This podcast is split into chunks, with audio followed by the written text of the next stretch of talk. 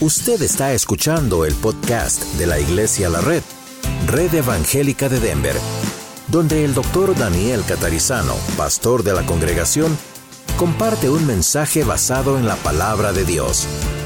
Ahora abra su corazón y permita que en los próximos minutos el Señor le hable y le bendiga.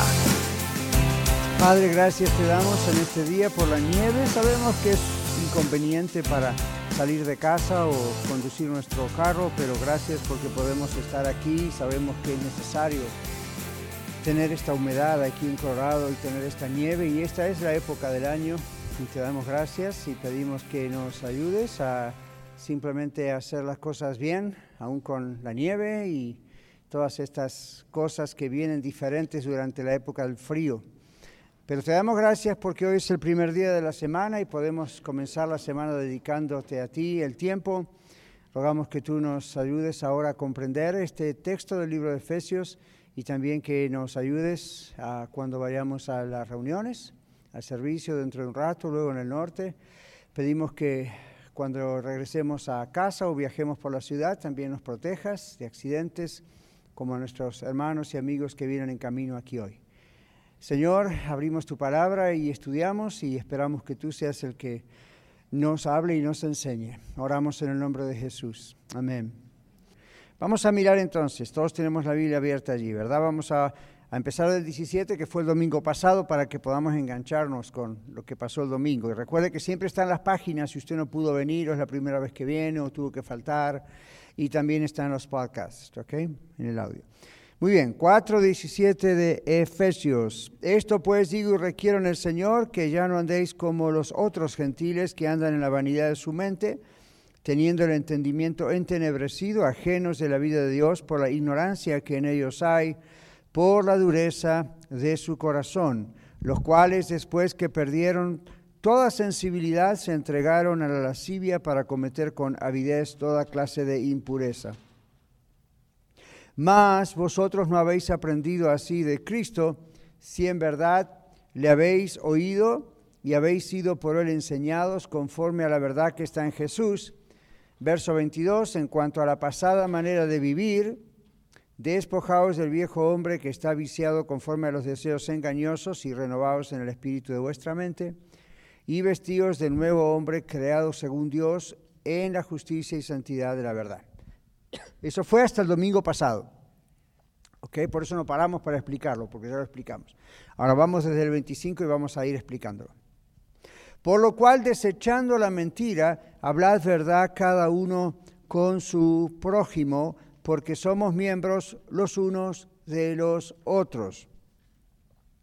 Airaos, pero no pequéis, no se ponga el sol sobre vuestro enojo, ni deis lugar al diablo. El que hurtaba no hurte más sino trabaje haciendo con sus manos lo que es bueno para que tenga que compartir con el que padece necesidad. Ninguna palabra corrompida salga de vuestra boca, sino la que sea buena para la necesaria edificación, a fin de dar gracia a los orientes. No contristéis al Espíritu Santo de Dios, con el cual fuisteis sellados para el día de la redención. Quítense de vosotros toda amargura, enojo, ira, gritería y maledicencia y toda malicia. Antes bien, sed benignos unos con otros, misericordiosos, perdonándoos unos a otros como Dios también os perdonó a vosotros en Cristo.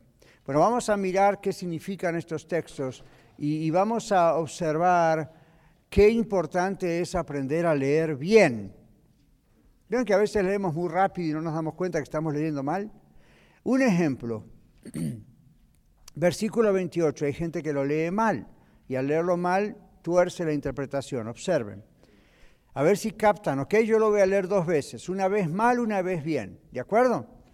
Ok, el que hurtaba no hurte más, sino trabaje haciendo con sus manos lo que es bueno para que tenga que compartir con el que padece necesidad. Ahora lo voy a leer otra vez. El que hurtaba no hurte más, sino trabaje haciendo con sus manos lo que es bueno para que tenga que compartir con el que padece necesidad. ¿Cuál fue la diferencia? La palabra que. ¿Por qué hice énfasis? ¿Qué hay arriba de la E?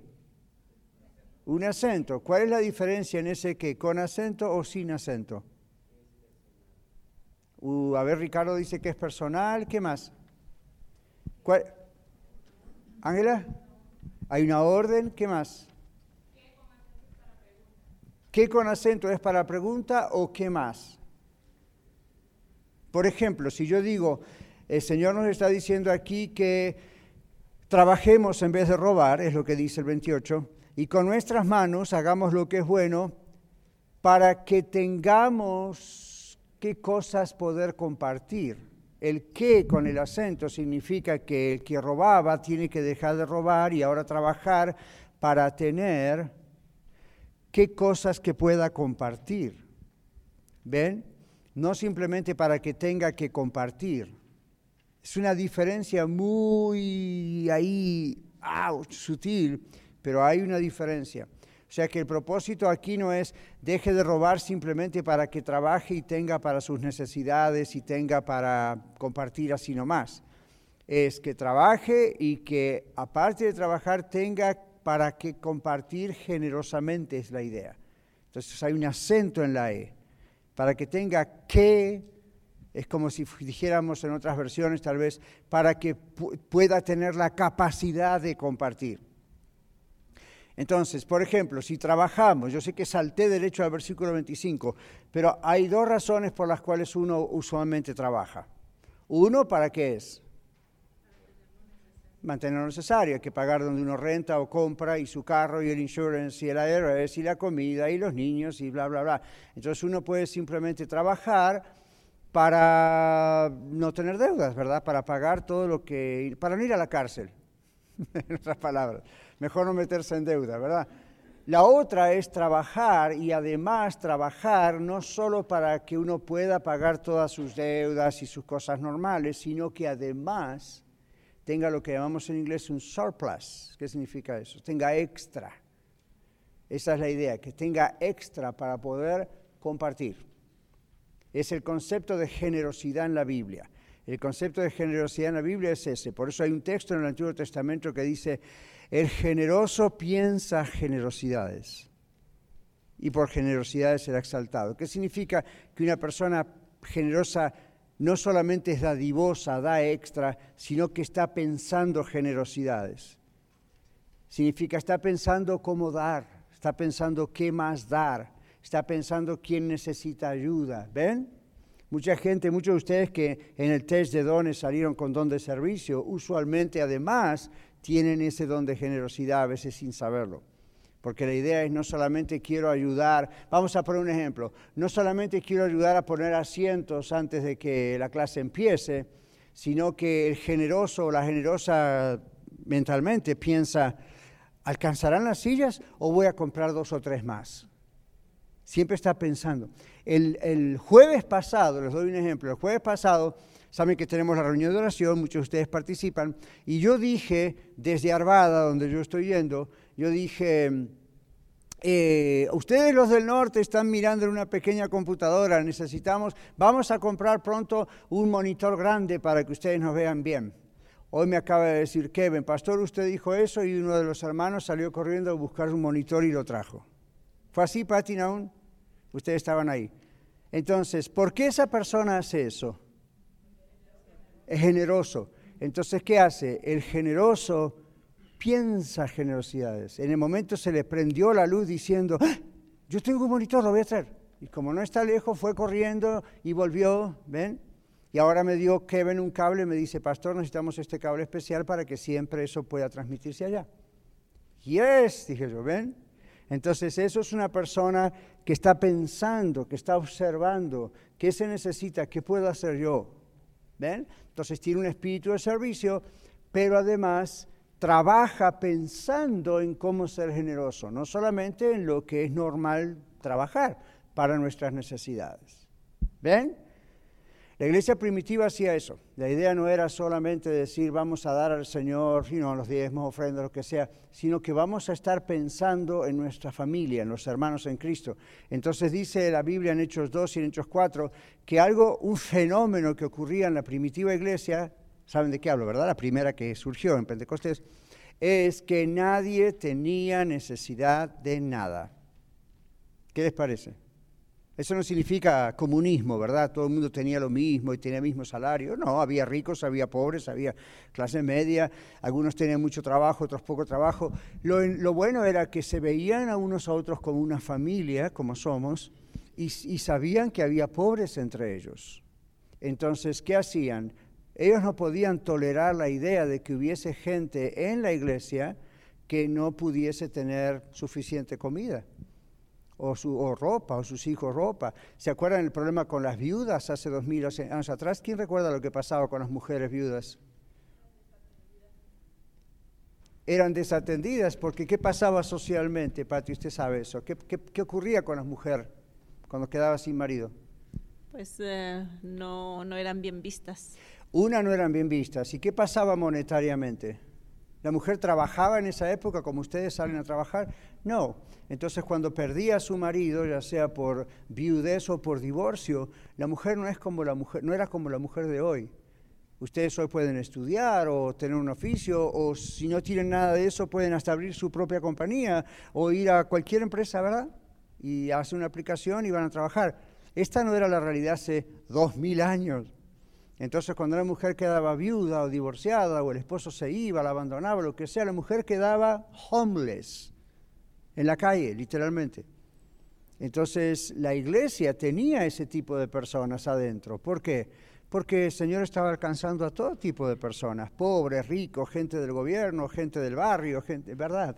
Entonces ah, lo que la gente aprendió a hacer en la iglesia fue generosos y decían, en sus corazones. No está así como yo lo digo, pero en la Biblia se nota que la idea era, ¿cómo vamos a vivir tranquilos diciendo que amamos a Dios y que tenemos a Cristo en nuestro corazón y de pronto tenemos hermanos en necesidad que no pueden hacer nada por ellos mismos? ¿Ven la diferencia, verdad? Por ejemplo, esas mujeres viudas. ¿Cuántos leyeron alguna vez el libro de Santiago en la Biblia? ¿Qué? El libro de Santiago en la Biblia habla de que la fe sin obras es muerta. Entonces, ¿qué significa eso? No significa que uno no es salvo, significa si uno es salvo. Dios pone en nuestro corazón, Dios pone en el corazón de la persona, poner en práctica lo que está creyendo. Entonces Santiago tiene una ilustración, ahí dice, si en la congregación entra una persona extremadamente ah, rica y le dan el primer lugar, ¿verdad?, en los asientos, porque la sinagoga era así, tenía como secciones. Y, después entra una persona pobre y dice, dice planoi en griego, desnudo, ¿verdad? Y entonces dice, y ustedes van y le dicen, Dios le bendiga, Melchor, voy a estar orando por usted para que Dios le dé un trabajo y pueda comer esta noche. ¿Y qué tal si Melchor nos dice, sí, pero tengo hambre, no hay nada en mi alacena, a mí no tengo más y todavía no consigo trabajo? Y yo le digo, hermanos, vamos a orar por Melchor, Dios le bendiga, tenga fe, tenga confianza, Dios le va a ayudar.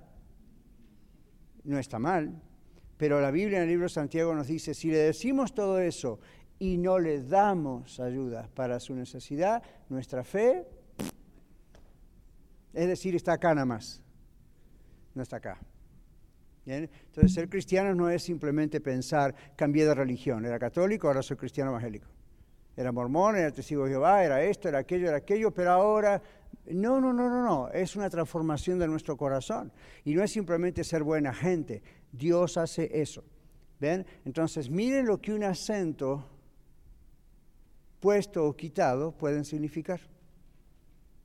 Yo les invito, cuando ustedes estén leyendo en casa, solos o donde quieran, en un parque, lo que sea, traten de leer en voz alta y escúchense leer y observen si están respetando puntos, comas, signos de pregunta, signos de exclamación. Vean si, vean si están respetando los acentos. Y usted dice, bueno, pastor, es muy piqui eso. Un acento, una coma mal puesta cambia completamente la interpretación. ¿Quién sabe lo que hicieron los testigos de Jehová en su propia versión del Nuevo Testamento corriendo una coma en el relato de la crucifixión?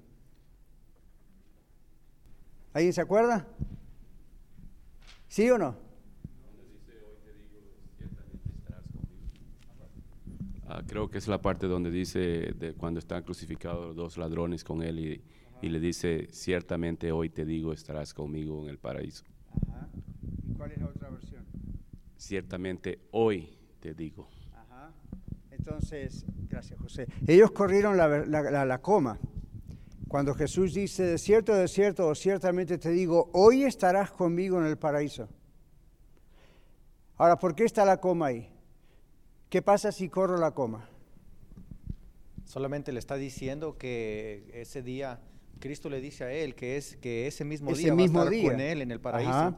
Y la coma si corrida quiere decir que le está diciendo ese día que ¿Alguna que vez? alguna, alguna vez va a estar en el paraíso. No. Ahora, ¿por qué corrieron la coma? Por la interpretación teológica que ellos le dieron al trastornar originalmente el texto en griego, porque no creen en la deidad de Jesucristo. ¿Qué significa eso? No creen que Jesús es Dios. Cuando dijo yo soy el Hijo de Dios, ellos rechazan eso, al mismo modo que los fariseos rechazaron eso cuando Jesús estaba ahí y dijo yo soy el Hijo de Dios, basado en la profecía de Daniel que habla del Hijo de Dios, Hijo del Hombre. Entonces, tienen que correr comas y puntos y signos en el griego mismo para hacer decirle al texto lo que el texto en realidad no dice. El texto dice lo que dice. Entonces uno sin querer a veces leyendo nuestra Biblia en inglés o en español, sin querer puede estar diciendo algo que no lo va a matar, no va a ir al infierno porque leyó mal, ¿ok? Pero la idea es, es muy bueno aprender a leer bien, bien, bien, ¿ok? Porque un acento, una coma, ¿ok? Puede cambiar las cosas. Bueno, vamos a nuestra página después de esa lección de, español. All. Es muy importante, recuerden, es muy importante aprender a leer bien el texto de la Biblia. Pero acá vamos a analizar 35 al 32 del capítulo 4. En esta porción del texto el apóstol Pablo se enfoca en el comportamiento cristiano, la parte práctica.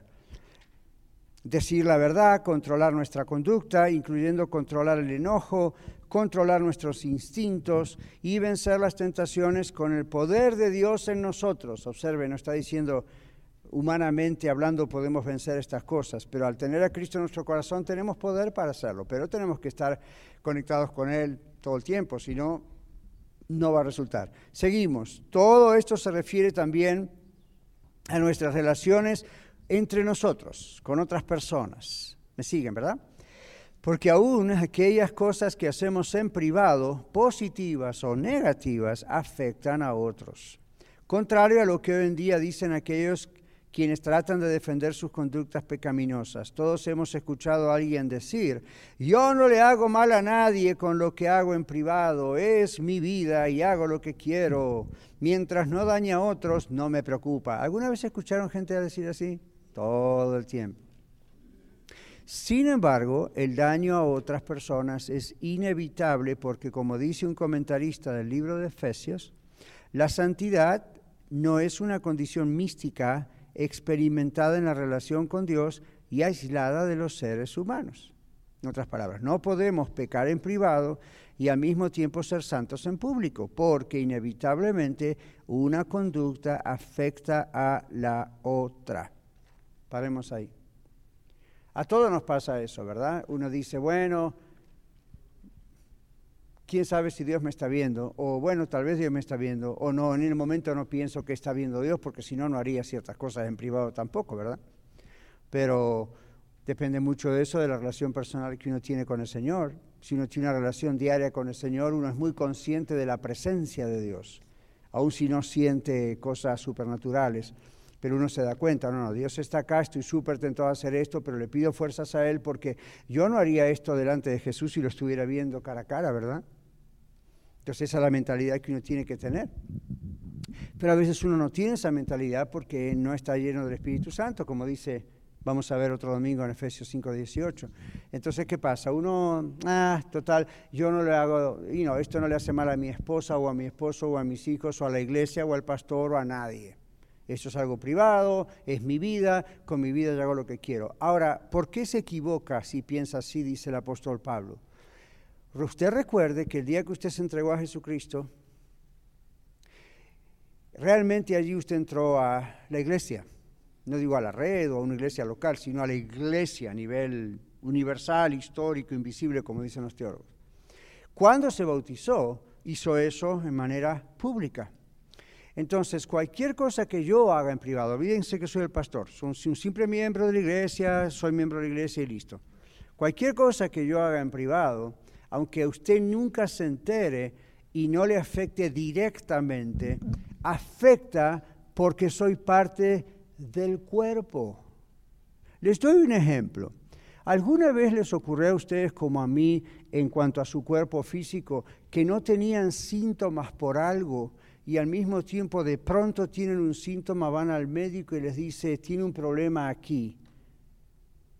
Y usted dice, y el médico le dice, y este problema es grave y aparentemente hace años que usted tiene este problema. Y usted dice, pero doctor, doctora, yo nunca sentí ningún síntoma. Y la persona le dice, así es esta enfermedad. Cuando muestra síntomas, ya está en un estado terminal. Mientras tanto, afectó todo su cuerpo y usted ni siquiera supo que estaba eso en secreto. ¿Me siguen lo que les digo? Los cánceres de páncreas aparecen así. Y es ese tipo de cáncer que casi hasta ahora es muy difícil salvarse de eso. Entonces, hay, enfermedades así, ¿verdad? Están escondidas. Entonces, ¿por qué pongo ese ejemplo? Vamos a suponer que el páncreas dice, yo estoy aquí en secreto haciendo ese trabajo, me estoy pudriendo, perdón la expresión, pero es lo que ocurre. Total, no le hago mal a nadie, le está haciendo mal a todo el cuerpo. Llega un momento que ese páncreas se pone tan mal que se produce una metástasis y la persona muere. Ahora, no vayamos a tanta gravedad, vayamos a cualquier otro órgano del cuerpo. ¿Sí? Por ejemplo, para cuando usted va al médico y descubrió que tiene diabetes, eso no apareció en ese momento, eso estuvo con usted hace años. Y el médico ahí descubrió que usted tiene diabetes. Bueno, eso es reversible o no, depende. ¿Ven? Pero, siguen el concepto. Les, les hablo del ejemplo de un cuerpo humano porque la Biblia usa el ejemplo del cuerpo humano. Cuando dice que como iglesia somos cuerpo de Cristo, usted dice, yo vivo mi vida lo que quiero, voy a la iglesia, diezmo, ofrendo, y no soy líder, soy el pastor, pero en mi casa, yo hago lo que quiero. Si quiero estar con pornografía, nadie le hago mal, es mi problema. Si quiero robarle a mi patrón esto y lo otro, no hay problema. Si quiero... Y hay problema porque usted ya no pertenece afuera, usted pertenece adentro del cuerpo. Y aunque la congregación, el pastor, los líderes jamás nos enteremos de lo que usted hace, o ustedes de mí lo que yo hago en privado, porque uno dice, es my business, no le hago mal a nadie, esa mentalidad quítense de la cabeza porque sí le hacen mal a alguien, le hacen mal a la iglesia. No directamente, pero sí se van a dar cuenta que sí. Sí, porque es un órgano del cuerpo que está empezando a infectarse y llega un momento en que se va a manifestar esa infección. Vamos a mirar cómo, observen en la página. Y en esto, lo que digo, no hay, no, hay, no hay condenación, lo que estoy diciendo es observen qué serio es ser parte de la iglesia, ¿verdad? No solo de la red, de la iglesia, desde que nos convertimos a Cristo. Entonces aquí dice, las buenas cualidades mencionadas por el apóstol Pablo en este texto son aspectos de la unidad de la iglesia. De la misma manera, las cualidades negativas o pecaminosas son destructores de la armonía. Por ejemplo, un verdadero cristiano que siente culpa por sus pecados privados manifestará bajo ese sentido de culpa una conducta demasiado sensible hacia los demás, muchas veces hasta defensiva. Paremos ahí. ¿Han notado aquí o en otras iglesias que hay gente que es un poco defensiva? ¿Qué significa ser defensivo? Sí, acá estabas diciendo. pues yo diría que defensiva, o sea que no les puedes decir nada sin que tomen algo, se lastimen rápido o tomen todo personal. ¿Están de acuerdo? Uno, uno, dice algo y a veces hasta inocentemente y la persona reacciona como defendiéndose y uno piensa, ¿por qué se defiende si yo no lo ataqué? O se defiende frente a un mensaje. Yo he tenido personas, claro, ya son más de cuarenta y tantos años en el ministerio, pero muchas veces al salir en las iglesias o conferencias, y uno, personas a veces dicen una de dos cosas wow, Dios le usó el pastor, gloria a Dios, Él habló a mi corazón, usted mencionó cosas que eran exactamente lo que yo necesitaba escuchar. Otras personas vienen y dicen, ¿quién le contó de mi vida? ¿Mi esposo? ¿Mi esposa? Seguro que alguien le fue con el chisme. Y a veces yo, yo ni conozco quién es su esposa. Están a la defensiva, hermana. Entonces, ¿por qué están a la defensiva? Cuando usted ve a personas así, ore por esas personas, porque casi seguro esas personas tienen sus propios pecados secretos. Entonces, la, el defensiveness, decimos en inglés, la actitud defensiva es una actitud, ahora salto a la consejería, ¿verdad? La actitud defensiva es una actitud inconsciente de que no vayan a descubrir lo que hago en privado. Entonces, aun si uno no habló del tema, de repente puede salir de alguna forma una conducta defensiva. Ahora, también la persona se puede sentir atacada porque, bueno, tuvo traumas en la niñez y la abusaron de aquí y allá, entonces ya tiene ese sentido defensivo. Pero, amén de eso, más allá de eso, mucha gente tiene ese sentido defensivo, ah, porque hay cosas que no van. Por ejemplo, algo más sencillo y a la vez muy grave. Usted puede decir, ya no voy a ir a tal iglesia, no me gusta el pastor, esto y que lo otro, la hermana fulana, el hermano fulano, y usted puede tener razón. Las cosas pueden andar muy mal en esa iglesia. A mí, somos seres humanos, puede ocurrir. Pero a veces cuando yo he atendido gente así en consejería, inclusive profesional, y me han dicho eso, no puedo encontrar una iglesia, y yo digo, no va a encontrar nunca una iglesia perfecta, no existe eso. Todavía no, hasta que no venga el Señor. Tal pecado, eso no existe. Y cuando les pregunto, ¿por qué se ha ido de acá? ¿Por qué se ha ido allá? Ah, no son muchos los casos que me han dicho, me fui porque había falsa doctrina. O me fui porque, you know, no predicaba el pastor ah, la Biblia, hablaba de temas cualquiera. Hay casos de esos, pero en muchos casos uno sigue cavando con la pala, ¿verdad? Indagando en la profundidad de la persona y la persona se da cuenta uno como consejero que la persona tiene problemas, la persona. Entonces, donde quiera que vaya, va a llevar sus problemas. Y siempre va a llegar un momento que va a haber algo negativo, algo feo. Al principio viene como la gran luna de miel. Ahora sí, esta es la iglesia que yo buscaba, gloria a Dios. Y yo le digo, pase un año, pase un año y medio, conózcanos y va a encontrar los defectos. Y ahí vamos a ver si se queda o no. ¿Por qué? Porque hacen una comparación inmediata y piensan esto es mejor que aquello.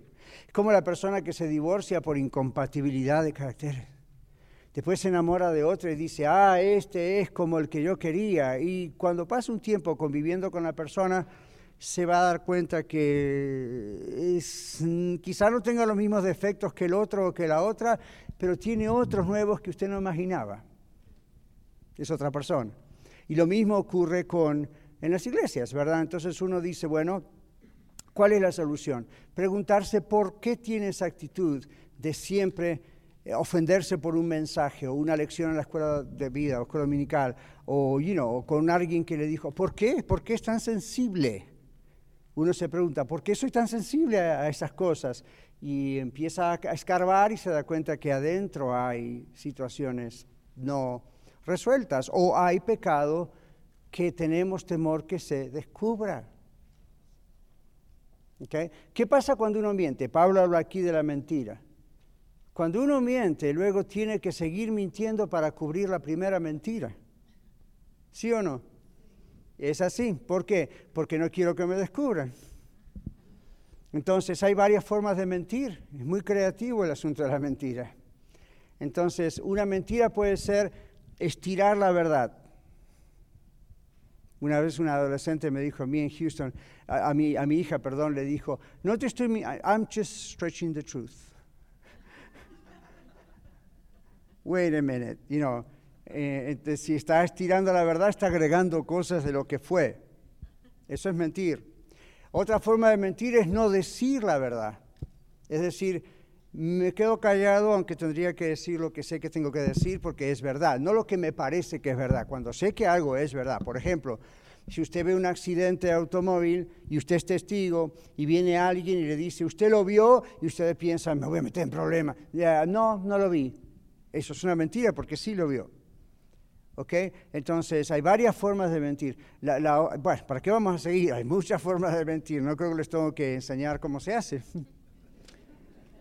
Pero este es el punto. Uno, miente y si no se arrepiente rápido y arregla rápido la cuestión, tiene que seguir mintiendo. ¿Qué tal si yo vengo acá y les digo, oh hermano, sí, porque yo soy cirujano plástico? Y después pienso, ¿por qué dije eso? Esa era mentira. Pero después voy, como le digo a la iglesia, que le mentí, que yo no soy cirujano plástico. Entonces uno dice, no me van a creer nunca más. Entonces sigo diciendo. Entonces cuando sale, dijo, mejor no digo nunca más que soy cirujano plástico, lo dejo ahí, nadie se va a enterar. Y de pronto, ¿cómo son las cosas de la vida? Que aparecen personas frente a mí y de pronto me dicen, me rompí la nariz. Y usted es cirujano plástico. ¿Ven? Yo sé que es un extremo, pero hmm, vamos a un extremo más, más pequeño. Cuando usted dice, hay gente que tiene, ¿sabe lo que es delirio de grandeza? ¿Quién puede describir, Ángela, qué es delirio de grandeza? A ver. ¿Ya? ¿Qué es un delirio de grandeza? No, no técnicamente, pero ¿qué piensan que es? Ah, se creen más del, de lo que realmente, lo que realmente son. Claro. Entonces, supongamos que ustedes de repente dicen, ya, Dios me bendijo tanto, me compré una mansión. Lo primero que vamos a querer decir nosotros es, good, vamos a verla, qué lindo celebrar. Y si es una mentira, usted va a tener que hacer otras mentiras para desviarnos de que vayamos a ver su casa. Eh, no, ¿sabe qué? No, no vaya esta semana porque, you know, esta semana la estamos limpiando. La segunda semana la estamos desinfectando. La tercera semana vivimos ahí, pero todavía no tenemos todos los muebles puestos. La cuarta semana, llega un momento que está esperando que nos cansemos de preguntarle y orando para que nadie sepa su dirección. Entonces da la dirección y da cualquier dirección. Usted se ríe, ¿verdad? Ha pasado. No con una mansión, pero sí con decir estoy casado. Y después descubrimos que no está casado. Escucha silencio, ¿verdad? Ahora, ¿qué pasa? Pablo dice, si usted ya tiene a Cristo en su corazón, ¿se acuerda de lo que decíamos el domingo? Quítese esa ropa vieja porque aunque su naturaleza ha cambiado, eso externo que se le queda pegado de, todo lo que hay afuera, es tanto, tanta práctica de mentir, decíamos la otra vez, entonces es, con el poder de Dios uno se quita eso, es el contexto que vimos el domingo pasado, y, en vez de hacer eso, adquirimos esto de la ropa nueva, ¿verdad? Entonces aquí Pablo, para continuar el domingo, dice, ahí donde ven en palabras negritas, dice, hablad verdad o hablen verdad.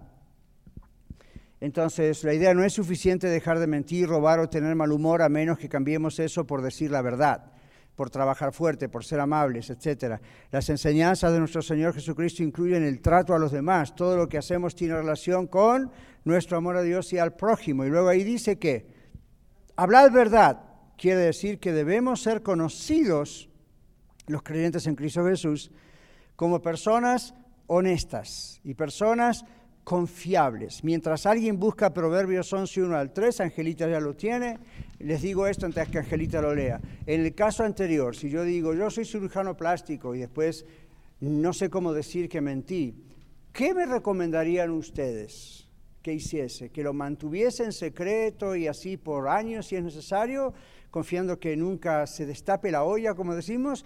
¿O, ¿o qué? ¿Esperanza? Estoy más cerca, Miguel.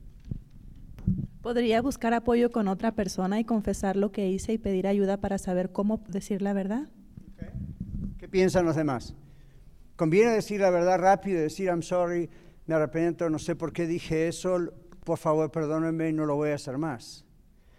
Luego, en el futuro, ¿le creeríamos a esa persona si honestamente se arrepintió? ¿O porque mintió una vez le hacemos la cruz, como dicen, y nunca más lo que dice le creemos? ¿Preferimos eso o preferimos en la otra persona que dice, mejor lo mantengo en secreto y sigo edificando una mentira sobre la otra porque me da pena confesar la verdad? ¿Cuál de las dos personas prefieren, A o B? A, ¿por qué? Está siendo honesta, reconoce, I'm sorry, me equivoqué, yo no debía hacer esto, no crean que es mi costumbre mentir, me salió, mentí, perdónenme, les prometo que esto no va a ocurrir más, ayúdenme, oren por mí, vamos a salir adelante. O sea, cuando uno peca, la Biblia dice que lo mejor que puede hacer y lo mejor que debe hacer es confesarlo. El mismo libro de Santiago dice, confiésense unos a otros vuestros pecados, oren uno por el otro. Y luego dice, la oración eficaz del justo puede mucho. Entonces, como Esperanza decía, yo puedo ir con una amiga, con un amigo, con un hermano de la iglesia confiable, con un líder, con el pastor, y decir, yo cometí este pecado, y necesito ser restaurado de esto.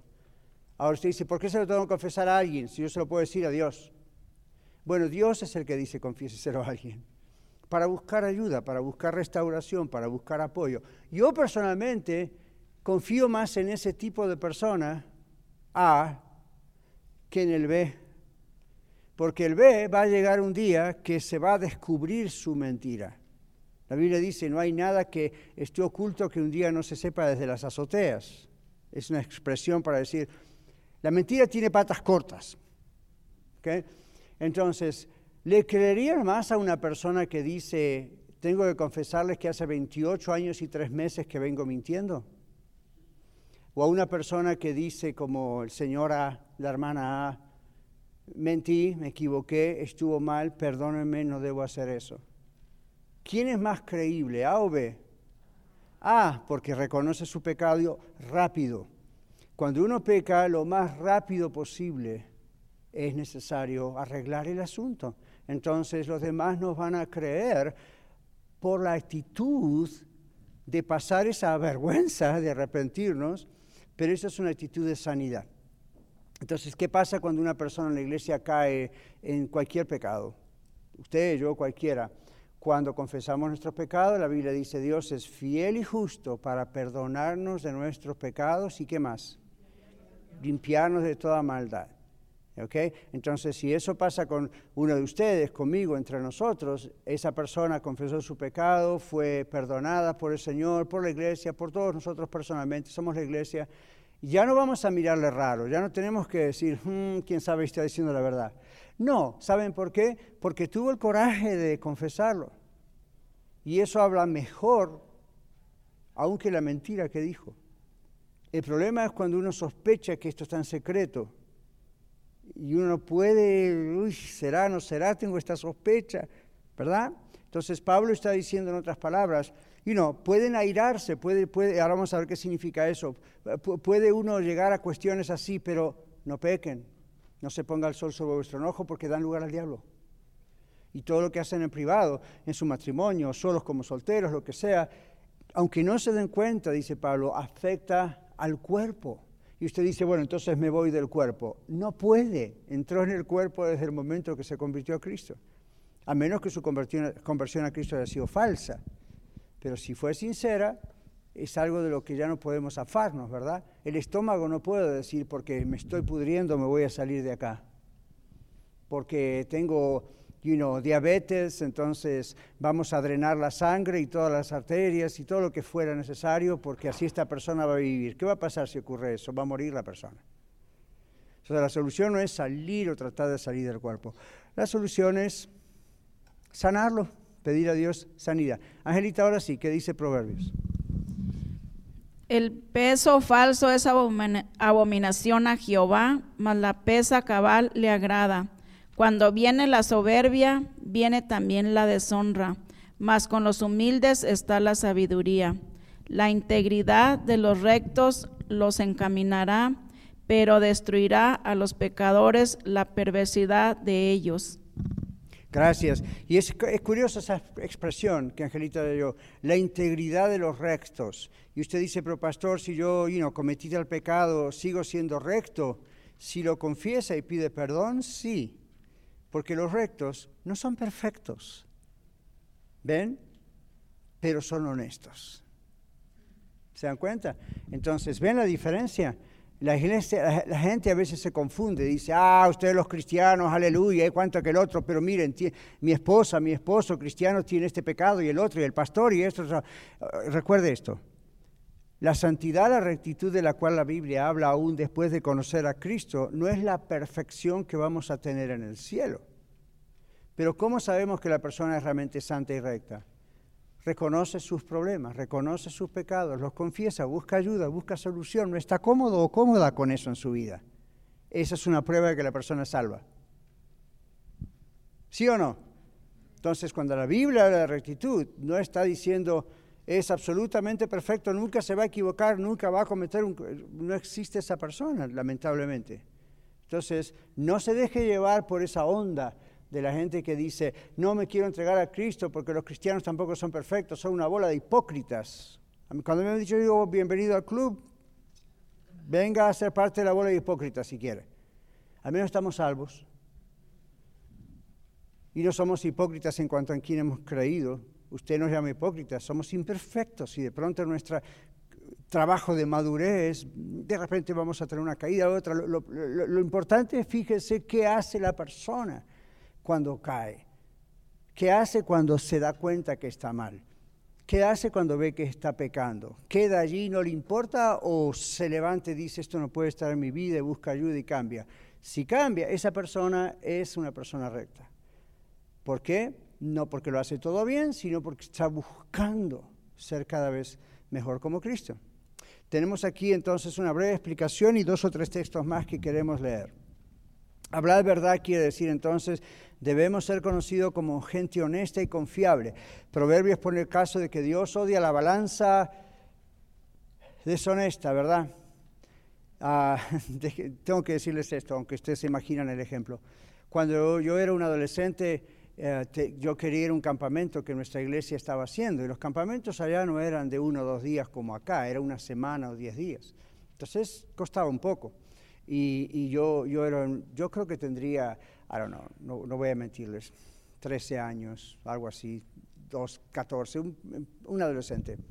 Y yo quería ir a ese campamento. Mi papá y mi mamá podrían haber pagado por ese campamento, pero hablamos acerca del tema y dijimos, bueno, ya tienes edad como para empezar a, mm, aprender a ser responsable. Y yo dije, sí, me gustaría trabajar para ganarme por lo menos parte de lo que debo pagar en la iglesia para ese campamento. Supongamos que costaría a lo mejor, I don't know, en, términos de hoy en día, 100 dólares. Yo quería trabajar por lo menos para ganar 50, you know. Y, me sentía bien, y aparte usted sabe, para los adolescente es una, aventura tener dos dólares en el bolsillo. Entonces yo dije, ok. Entonces me fui a trabajar una, ustedes dicen una tienda de abarrotes, ¿okay? almacén, decimos en otros lugares, una despensa, ahí a la vuelta. Y la dueña me quería mucho, siempre me veía que iba a comprar, mamá me mandaba a hacer el mandado y me entonces me dijo, sí, sí, yo necesito un muchachito aquí, quédate conmigo y vamos a, you a trabajar juntos y cuando ya termines te puedes ir y ve a tu campamento. Entonces, como un mes antes o algo así, yo empecé a trabajar con ella y, y aprender, ¿verdad?, cómo se vende y cómo esto que el otro. Pero yo observaba que cuando la gente venía a comprar, esta mujer se llamaba Aide. Aide ponía un dedo en la balanza. ¿Saben qué estoy hablando, no? Estaban esas balanzas que no eran tan fancy como las de hoy, aunque con las fancy también se pueden hacer. Entonces, ¿qué hacía? La gente, el cliente no venía y decía, quiero comprar 250 gramos de turkey, de, pavo, gracias, de pavo. Entonces ya sí, claro, muy bien, ponía su papelito y cortaba slide por slide. Y cuando iba a poner la balanza, el, el turkey en la balanza, ponía su dedo, entonces la balanza ya pesaba un poco más. Y yo la miraba y pensé, ¿dónde me metí? Mis padres no me enseñaron eso. Y luego me decía, mira, cuando Daniel, cuando te vengan a pedir jamón, ¿saben lo que es jamón, verdad? Hay uno que es jamón, jamón, del jamón, jamón, de esta parte del cerdo que es verdadero jamón. Me dice, hay otra parte que es de más abajo y allá le llaman paleta. No sé si ustedes escucharon eso. Se ve casi igual, pero el que conoce el jamón se da cuenta no es el jamón. Entonces ella ya había captado cuáles eran los clientes que conocían realmente el jamón y cuáles eran los que, eh, paleta por jamón era lo mismo. usted dice, ¿cuál es la diferencia? La paleta es mucho más barata. Entonces cuando ella compraba, y yo estaba ahí, ¿no? ella hacía el pedido a los proveedores, tantas paletas, tantos jamones de verdad, y resulta que después cuando venía alguien y decía, mi mamá quiere que, o la señora o el señor venía a comprar you 250 gramos de jamón cocido. Oh, sí, cómo no. Y me decía, agarra la paleta. Pero le cobraba por el precio del jamón. Eso es lo que Dios detesta, entre tantas cosas, ¿verdad? Pero esa es otra forma de mentir. ¿ven? Es esa deshonestidad Es como si hoy en día usted dice, tengo que rendir cuentas con el IRS, sea legal o ilegal, documentado o indocumentado, pero bueno, voy a meter esta deducción que ah, no se van a dar cuenta. Es lo mismo que meter la mano en la balanza. Dios está observando eso. ¿okay? Dios está observando eso y Dios no va a pasarlo por alto porque nos ama. Si no nos amara, pues no somos de su reino. Dios no va a pasar por alto eso. Así que no somos legalistas, no estamos condenando, estamos diciendo, cada uno de nosotros estamos frente a un texto de la Biblia que nos dice, ahora tenemos que vivir como hijos e hijas de Dios. Jesús no haría tal cosa. Y en, en, el fondo, la persona que miente o pone la mano en la balanza es una persona que demuestra que no confía en Dios. La persona que no confía en la provisión de Dios, inclusive hasta milagrosamente, es la persona que va a tratar por sus propios medios de ganar algo extra, pero no honestamente, diciendo voy a trabajar un par de horas más o you know, voy a tener esto extra, este trabajo extra, no simplemente dice voy a engañar porque miren qué vivo que soy. Y dirá qué muerto que está. ¿Okay? Entonces, ahí está la idea de ser cristianos, no es solamente venir a escuchar al pastor catarizano cuando predica o el pastor catarizano predica, predicar. Esto va para mí también. Entonces, dice, ¿quién recuerda o sabe de memoria este texto? Airaos, pero no pequéis, no se ponga el sol sobre vuestro enojo, ni des lugar al diablo, ¿verdad? Uno de los textos más conocidos de la Biblia. Vamos a ver qué significa. ¿Qué dice el Salmo 4.4? Aquí Lorena, Salmo 4.4. Y él me enseñaba y me decía, retenga tu corazón mis razones, guarda mis mandamientos y vivirás. Airaos, pero no pequéis. Esto es como decir, ponemos en la hoja, si se enojan por algo que es justo enojarse según Dios, o sea que Dios aprobaría que nos airemos o nos enojemos por eso, de todas maneras, en su enojo no pequen. ¿Qué dice Santiago 1.20? Ya voy, ya sí. ¿Perdón? Ya. Ya, ya, vamos, ya volvemos, yo me di cuenta, pero vamos a leer el otro. Santiago 1.20 y luego volvemos atrás. ¿Quién encontró Santiago capítulo 1, versículo 20? Ahí está, muy bien. Porque la ira del hombre no, no obra la justicia de Dios. ¿Qué significa eso? La ira del hombre no obra la justicia de Dios. Cuidado, porque a veces algunos dicen, porque en la ira del hombre, ahí ven, hay que leerlo bien. ¿Qué significa que la ira de un ser humano no obra la justicia de Dios? A ver, Esperanza, ¿qué opina? Otros pueden opinar, tenemos unos minutos. Podría ser que em, eh, no obra la justicia de Dios porque está obrando el hombre por sí solo, sin ser guiado por Dios. Muy bien, ¿qué piensan los demás? No es una ira lo que está diciendo aquí el texto es, hay cosas que nos van a enojar y es justo enojarnos por esa cosa, porque Dios se enojaría por eso. Les doy un ejemplo. Usted va manejando en su carro ahora cuando se vaya más tarde y de pronto ve a una persona golpeando a otra en la calle. ¿Cómo se siente inmediatamente? Uno dice, eso es injusto, ¿verdad? Y uno puede llegar a enojarse y salir del carro y vieron la adrenalina, empieza a dar vueltas por todos lados y uno sale del carro y dice, yo voy a defender a esa persona. Otros pueden decir, no, es mi negocio, por ahí me matan a mí también, sigamos rápido. Pero uno puede llegar a enojarse y es justa ese enojo, es justo ese enojo, ¿verdad que sí? Porque por esta persona inocente, ¿por qué le está golpeando? Imagínense una abuelita suya, una abuelita mía anciana, caminando por la calle y viene este para robarle un joven o un hombre y viene y lo empieza a golpear, a patear. Usted no puede pasar por ahí y decir, a él no es mi negocio. Obviamente le va a dar mucho enojo. Dios tiene ese enojo. El Espíritu Santo dentro suyo de pronto también reacciona así. Entonces, ¿dónde está la línea entre ese enojo? De convertirlo en algo justo y convertirlo en un pecado. Airaos, pero no pequéis. Pablo no está hablando de el matrimonio, están enojados y se gritan, pero lo importante es que cuando se vayan a dormir no estén enojados. No está hablando de esa ira, aunque eso es un problema también, pero no está hablando de eso. Está diciéndole a la iglesia, van a haber cosas que les van a producir ira porque son cosas justas. Un ejemplo, el Señor Jesús.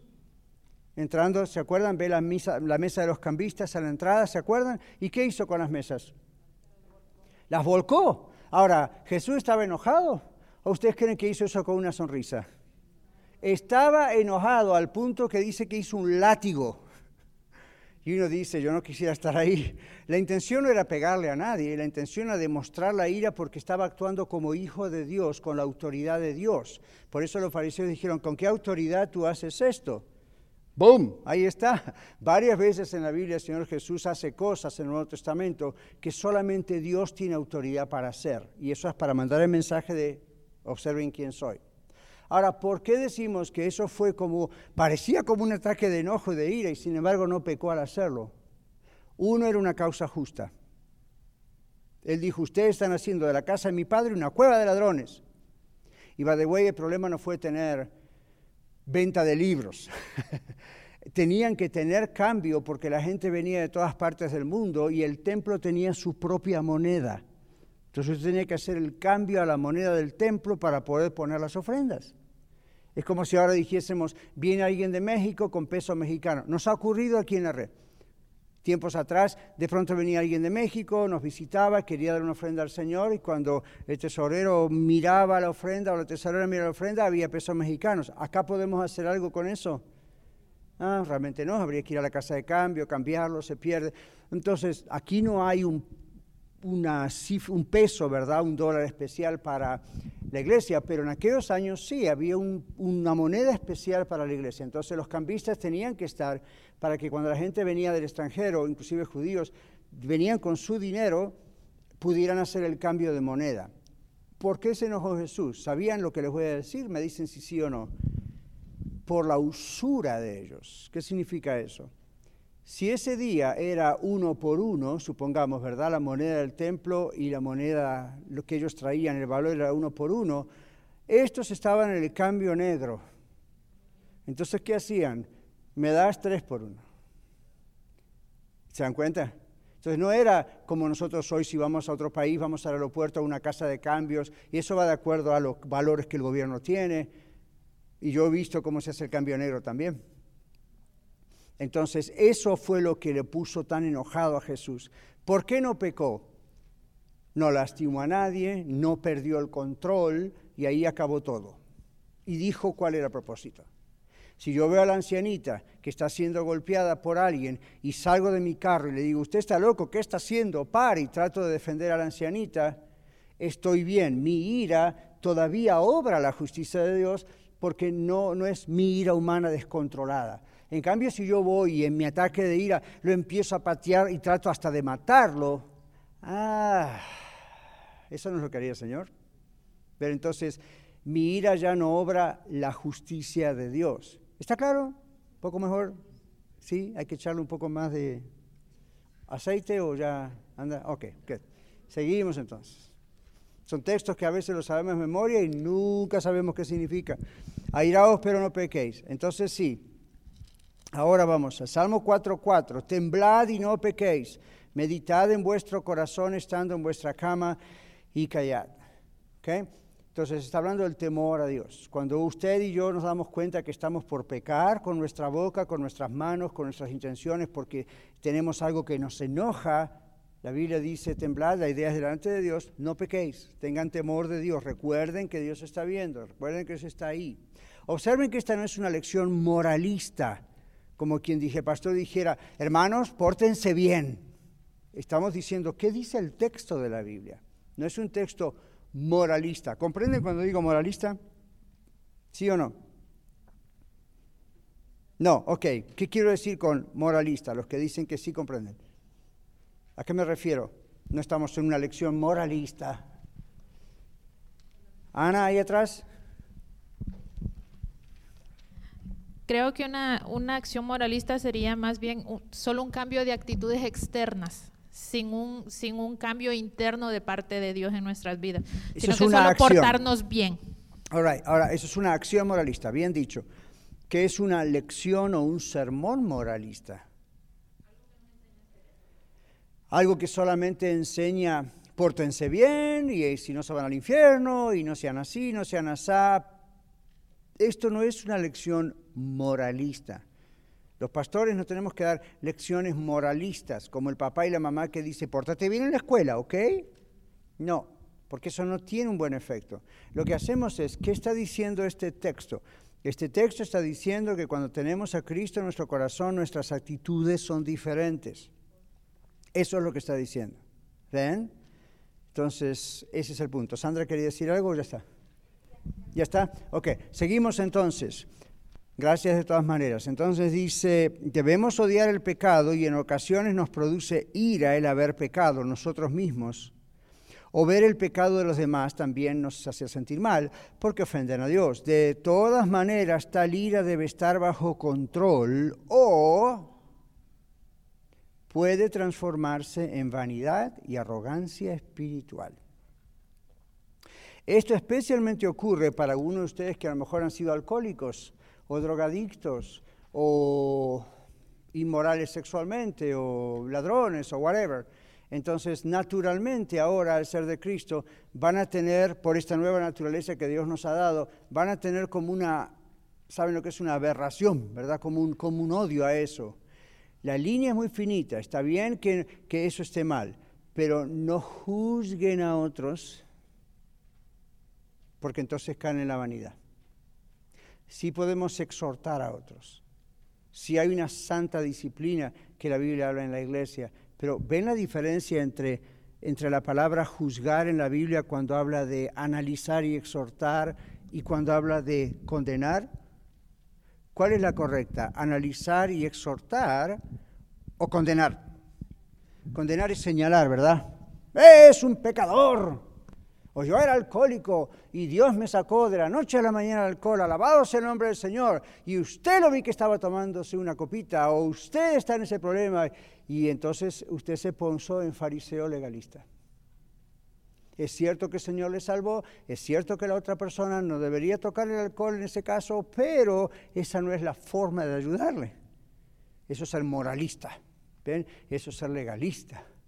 Entonces, aun cuando damos el testimonio nuestro personal, si venimos de alguna adicción, cualquiera sea, uno, uno, tiene que tener cuidado con que lo que está diciendo siempre el enfoque lleve a la gente a Jesús. Miren lo que Jesús hizo por mí, yo era un inmoral, ahora gracias a Dios no soy inmoral, vamos a decir, ¿no es cierto? Pero, pero el enfoque tiene que ser en conozcan al Señor Jesús. Él es el único que como hizo conmigo puede hacer con ustedes. A lo mejor de otra manera, Dios sabrá, Dios es Dios, pero ven con esa humildad de decir, yo soy igual que los demás.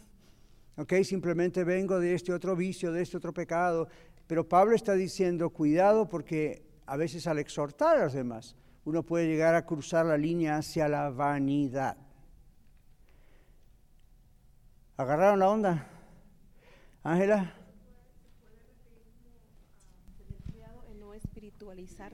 No espiritualizar todo es una buena forma de decirlo. Comprenden la idea de espiritualizar todo, ¿verdad? Como que todo es súper espiritual, todo, todo, siempre hay demonios involucrados en cada cosa, o yo soy más santo que usted, ¿ven? Porque ya no hago esto o lo otro. Bueno, estará en otro nivel de trabajo que el Señor, el Espíritu Santo está haciendo en ese perfeccionamiento y esa santidad, pero ninguno de ustedes, inclusive yo como pastor, tenemos la autoridad de señalar y condenar a otros. ¿Ven? No, no. El Señor dice, ¿y, tú que juzgas te, juzgas, te juzgas a ti mismo? Ahora, eso tampoco debe darnos la liberalidad de decir, ah, hagamos lo que quieran, Dios es un Dios de gracia, amor, perdonador, simplemente ora y ya está. No, debemos señalar las faltas, debemos mirar lo que la Biblia dice, debemos rescatar a la persona que está en pecado y salvarlos, como dice la Biblia, aunque sea como por fuego, ¿verdad? Sacarlo de ese tormento. Pero no con una actitud arrogante, no con una actitud, dice Pablo aquí en la Biblia, o el Señor, ¿verdad? A través de Pablo, eh, no con esa actitud de yo soy mejor que usted. ¿Ven? Esa soberbia de yo soy mejor que usted. Ahora, otra vez, interprete eso cuando eso existe y no por su propio conflicto piense que la gente es soberbia. Que, a ver si realmente eso hace. Entonces, dice la Biblia luego, hablando de la ira, y no den lugar al diablo. El enemigo de nuestras almas anda buscando poder... Escuche esto, porque esto es como ataca al diablo. El enemigo de nuestra alma anda buscando poder qué? Explotar una situación para su propio beneficio. ¿Comprende la expresión explotar? To exploit something, ¿qué significa explotar la situación? Hmm, veo que Daniel es vulnerable en este área, entonces es el área que va a atacar. Entonces, ¿qué dice el siguiente texto? Primera Pedro 5.8. Sed sobrios y velad, porque vuestro adversario el diablo, como león rugiente, anda alrededor buscando a quien devorar. Ajá, gracias. Entonces no dice que el diablo es un león, pone el ejemplo. Y acá nosotros en Colorado lo podemos ver, yo siempre lo digo. Si va a las montañas, yo le recomiendo que no vaya de noche. Es la hora que todos los animales salvajes salen a comer, a buscar presa. O si sale, no salga solo, sola. ¿Verdad que nos dicen eso aquí en Colorado? Bueno, ya en aquella época pasaba lo mismo y el Señor, eh, y Pedro, perdón, inspirado por el Señor, dice, el diablo anda como un león rugente buscando a quien devorar. Observen ese verbo buscar. El diablo no es todopoderoso como Dios. El diablo no es omnisciente, es decir, no lo sabe todo como lo sabe Dios. El diablo no es omnipresente. ¿Qué significa eso en teología? No está presente en todos lados simultáneamente como solo Dios puede estar. Entonces, ¿qué tiene que hacer? Buscar. ¿Y cómo encuentra? ¿Cuál es la pista para saber cómo atacar y dónde? Bueno, vamos a ver en Efesios 6 que tiene sus, sus bandidos, sus secuaces, ¿verdad? Pero la, la, idea es la misma. Cuando dice el diablo no está hablando del mismo Satanás en persona hace esto y lo otro, aunque a veces puede hacerlo. Está diciendo la organización diabólica del diablo, básicamente, anda buscando a quién devorar. Entonces, ¿cómo, cómo sabe a quién devorar? Busca nuestra parte vulnerable. Cuando ve que caemos en esto, caemos en lo otro, aún en privado, Él dice, ya lo tengo en las manos. Es, fácil atacarlo por el lado de la inmoralidad, tiene pasión por el sexo, es fácil meterlo en la pornografía y una vez que llegó, en seguir entreteniéndolo con eso y, y le encanta, hace de todo cosas hasta sorpresivas, a veces hasta sobrenaturales, para tratar de seguir en ese problema se da cuenta que usted mintió. Ahora, ¿por qué digo se da cuenta, pastor? Porque, contrario a lo que mucha gente piensa, no está leyéndole la mente. No tiene tanto poder. Ahora sí tiene poder como para influenciar su mente, meter ideas. Pero eh, recuerde esto es lo principal. ¿Cómo hace esa estrategia? En base a lo que usted demuestra y lo que yo muestro, inclusive, inclusive en privado. ¿Ven? Entonces, no le dé más importancia y poder de lo que la Biblia dice que el diablo tiene, pero tampoco, como decimos, underestimate. No lo subestime. ¿Ok? Porque tiene poder. Entonces aquí dice, ok, aun si se van a enojar por una causa justa, que no se ponga el sol sobre vuestro enojo. Si ustedes mantienen eso, aún por una causa justa, cruzan la línea, como acá hay una línea, ¿verdad? De lo que era justo, donde obra la justicia de Dios, a lo que es injusto, porque ahora la justicia es suya, como si usted fuese Dios. Entonces el diablo dice, ok, agacha. ¿Ven? Entonces no se ponga el sol sobre nuestro enojo, resuelva el asunto rápido. ¿Se acuerda como decíamos antes también en cuanto al pecado? Porque si no, eso le da como el mensaje, la noticia al diablo, como quien levanta una bandera y dice, acá estoy, agárrame, ¿verdad? Es como si usted va a las montañas de noche y se lleva un pedazo de carne cruda en la mano. I mean, are you crazy? dirían la gente aquí. ¿Por qué? ¿Saben el olfato que tienen estos animales? Se le van a venir una familia de osos con todos sus ositos y el león y el de acá, porque eso huelen de lejos, ¿sí o no? Ya, entonces esa es la idea. No, no haga cosas que van a traer sobre usted esa actividad demoníaca. Ese es el punto. ¿Ven? Y la ira es una de las que atrae muchísimo. Por eso a veces decimos, la ira apesta, como la carne podrida, llena de moscas. Y, pero a los animales les encanta. No, no roben, no trabajen, compartan, como decíamos antes. Ya pasamos esa parte. Porque los ladrones viven de la comunidad, ¿sabían ustedes? ¿O no sabían? ¿Qué quiere decir que los ladrones viven de la comunidad? ¿Por qué roban? No piden, necesito, roban. ¿Por qué decimos viven de la comunidad? Viven de usted, viven de mí. No quieren trabajar. ¿Cómo? Claro, y también en los impuestos. Entonces, yo pago impuestos. Pocas veces toca, a veces piensan, ah, las pastores la tienen bien porque los pastores tienen sus deducciones especiales. Hable conmigo. Entonces, sí y no. Y no, entonces uno no tiene que ganar mucho para pagar impuestos. Yo no gano mucho, pero tengo que pagar casi siempre impuestos. Pero lo hago con gozo.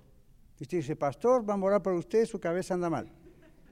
No, yo voy a orar por usted. Lo hace uno con gozo porque uno dice, ah, pero las taxas que pago, aunque fruto de mi trabajo y cuesta, van aquí, aquí, aquí, aquí, aquí, aquí, aquí, son obras muy buenas. Pero también van algunos que no pagan. Entonces no estamos haciendo todos el esfuerzo que tenemos que hacer para vivir bien en un lugar. ¿Ven? Entonces ahí tenemos ese otro problema. Entonces aquí dice un cristiano, una persona que ama al Señor, si roba al fisco o al gobierno es porque no confía en Dios y piensa que robando aquí y allá esta deducción va a guardar más. ¿Usted sabe que Dios se lo puede sacar con un pestaneo, con un soplido o simplemente pensándolo? ¿Cuántas eh, experiencias y testimonios hemos escuchado así? Dios está observando, ¿ok? Y Él quiere simplemente que vivamos una vida como la que Cristo vivió. Porque es mejor para nosotros. Uno duerme tranquilo, está en paz, no tiene esa actitud defensiva. You know, es, tan lindo vivir bien. Nunca le dijeron, a usted se le nota que tiene paz en su corazón, qué rostro que tiene. Y no le están diciendo que es bonito. Sorry. Le están diciendo, wow, se nota la presencia del Señor en su vida, aunque no esté en la alabanza aquí en el servicio, se nota. Entonces eso es maravilloso, yo no cambiaré eso por nada. Entonces ninguna palabra corrompida, hablar es una prueba de haber sido hechos a semejanza de Dios. Los animales no hablan, ¿se dieron cuenta? Corrompida quiere decir deshonesto, vulgar, rústico. No seamos rústicos al hablar, no seamos sino deshonestos, mentirosos, es lo que está diciendo aquí la Biblia. Hablamos para edificación, eso no significa que estamos siempre predicando, pero es la idea del opuesto, ¿ok? Hablar, nuestro hablar debe edificar, inspirar, alegrar a otras personas. Y no tenemos tiempo, pero traten de recordar leer Lucas 6, 44 a 46, Proverbios 12, 18, y luego dice, no contristéis al Espíritu Santo, todas las conductas negativas que mencionamos en la clase, que menciona la Biblia, entristezan a Dios y dañan nuestro compañerismo diario con Dios y nuestras oraciones. Primera Pedro 3, 7 a 9 es el texto que dice que los varones casados podemos tener estorbo en nuestras oraciones si maltratamos a nuestras esposas. ¿Ok? Y esposas no pongan eso en un cuadrito delante del refrigerador, pero es lo que dice la Biblia. Porque tengo algún texto para ustedes también. Quítense de vosotros Okay, aquí Dios nos ordena dejar de lado las acciones desagradables que mencionamos y reemplazarlas por lo que caracteriza la forma de ser de Cristo, quien debemos imitar. Amén. Muchas gracias por escuchar el mensaje de hoy. Si tiene alguna pregunta en cuanto a su relación personal con el Señor Jesucristo o está buscando unirse a la familia de la Iglesia La Red, por favor no duden en contactarse con nosotros.